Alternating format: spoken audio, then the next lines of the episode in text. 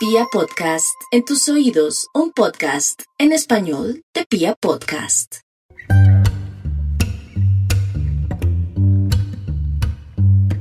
Hola, hola, te doy la bienvenida a un nuevo episodio de El Closet Profesional.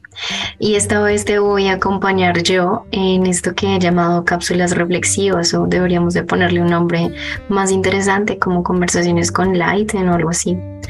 No sé, tal vez se me ocurra algo más adelante. Y en este episodio quiero contarte acerca de, bueno, una pequeña historia que me sucedió cuando estaba trabajando en marketing. Hace aproximadamente cinco años recuerdo que estaba almorzando con varias personas, varios de ellos ingenieros, y eh, me preguntaban cómo si estaba pensando en hacer algún posgrado o alguna maestría. Yo les decía, bueno, en realidad las cosas que me llaman la atención no tienen nada que ver con mi carrera profesional y yo estaba hablando de temas como relacionados con biología, con veterinaria, con música y demás cuando yo había estudiado marketing. Así que claramente era muy raro, muy loco hablar de eso, porque usualmente se espera que sigas una misma línea profesional.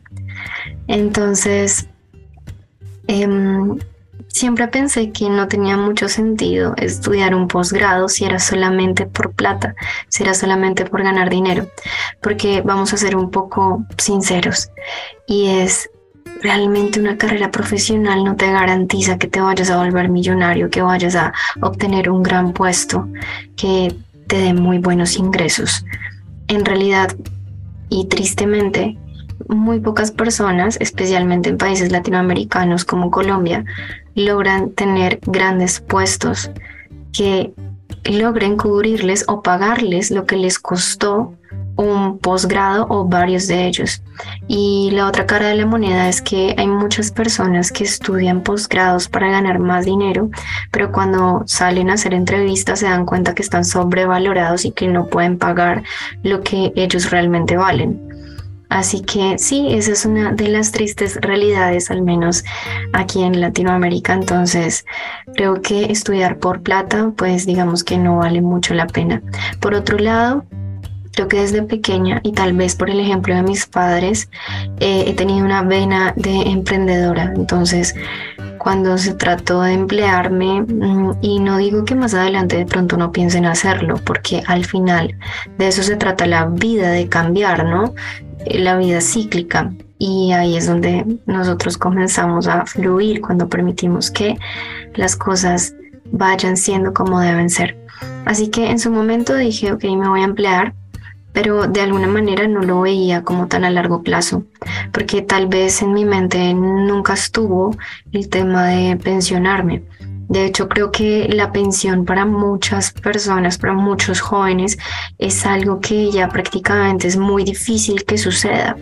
Así que esa idea de estudiar, digo, de trabajar como más o menos 60 y punta de años para pensionarse, o hasta los sesenta y tantos para después disfrutar la vida, como que esto de disfrutar la vida a los 70 años, como que no es algo que a mí me, me suene mucho, ¿no? No es una idea que me haga muy feliz. ¿Qué tal disfrutar la vida mientras eres joven? Sería interesante, ¿no? Así que creo que esa es una de las razones por las cuales siempre he estado un poco más eh, pegada al emprendimiento y hacer mis propias cosas. Eh, después de esa conversación con estas personas, con mis amigos de ese momento, pues mis compañeros de trabajo en realidad, comencé a tener otro tipo de conversaciones con varias personas que coinciden conmigo en que los grandes genios hace, de hace muchos años, genios como Albert Einstein, como Pitágoras, como Leonardo da Vinci, tenían muchas profesiones. Y tenían profesiones que en teoría no se relacionan mucho la una con la otra, o más bien, de acuerdo a lo que nos vendió el sistema, no tienen nada que ver la una con la otra. Entonces quiero que si en este momento tienes la oportunidad, vayas a Google y busques profesiones de Albert Einstein o profesiones de Leonardo da Vinci. Y te vas a dar cuenta como varios de ellos eran filósofos, pero también biólogos, pero también matemáticos, antropólogos, geólogos, tenían un montón de profesiones. Y claro, en esa época no existía, digamos que un sistema educativo como el que conocemos ahora. Era un poco más desde la parte intuitiva y desde la exploración que se obtenía como tal el conocimiento. Pero es importante ver cómo había tanta sabiduría en cada una de estas personas que lograban integrar diferentes disciplinas y diferentes áreas que hoy en día nos han vendido que están separadas.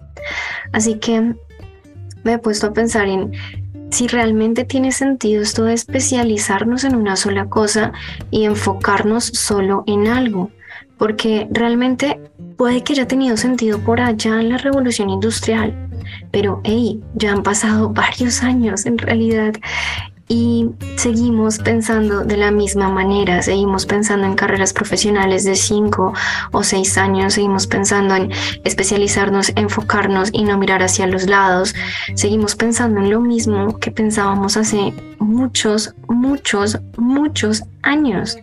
Entonces creo que de alguna forma el sistema educativo está creado para una época que ya dejó de existir y ahí es donde realmente digamos que yo difiero bastante de la forma en que nos dicen que hoy en día tenemos que adquirir el conocimiento, porque en la revolución industrial no había internet. Bien, Hoy en día tenemos la información al alcance de nuestra mano. He mencionado en varios episodios que yo he visto cómo hay personas que no han estudiado carreras como marketing, que fue la que yo estudié en universidad, y que solamente a punta de cursos y de tutoriales en YouTube han aprendido a hacer marketing y a hacer anuncios y a pautar y bueno, a generar muchísimos ingresos de una manera entre comillas empírica porque ya ni siquiera sé si eso se puede llamar empírico, porque realmente sí hay otras personas que te están compartiendo el conocimiento.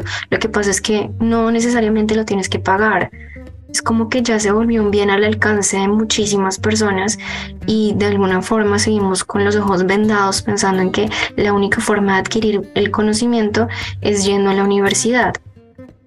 Así que mm, creo que realmente si nos enfocáramos más en integrar diferentes disciplinas, lograríamos percibir la vida de diferentes formas. Y no solo eso, sino que le daríamos un toque de felicidad a nuestra vida, qué tal poder tener la profesión que tuvimos que estudiar, pero adicionalmente integrarla con algo que nos gusta muchísimo, que nos apasiona y que de pronto en algún momento dejamos de hacer por X o Y motivo. Sería buenísimo porque realmente le daría más sentido a tu vida. Y creo que ahí realmente es donde está el asunto, en darnos ese permiso de explorar diferentes áreas, abrir un poco nuestra mente y darnos cuenta de que no todo está tan separado como nos lo han vendido. En realidad, todo, absolutamente todo se relaciona con todo. Todos somos uno. Y para profundizar un poco en este tema, si te llama la atención, quiero recomendarte algunos de los episodios de este podcast del Closet Profesional.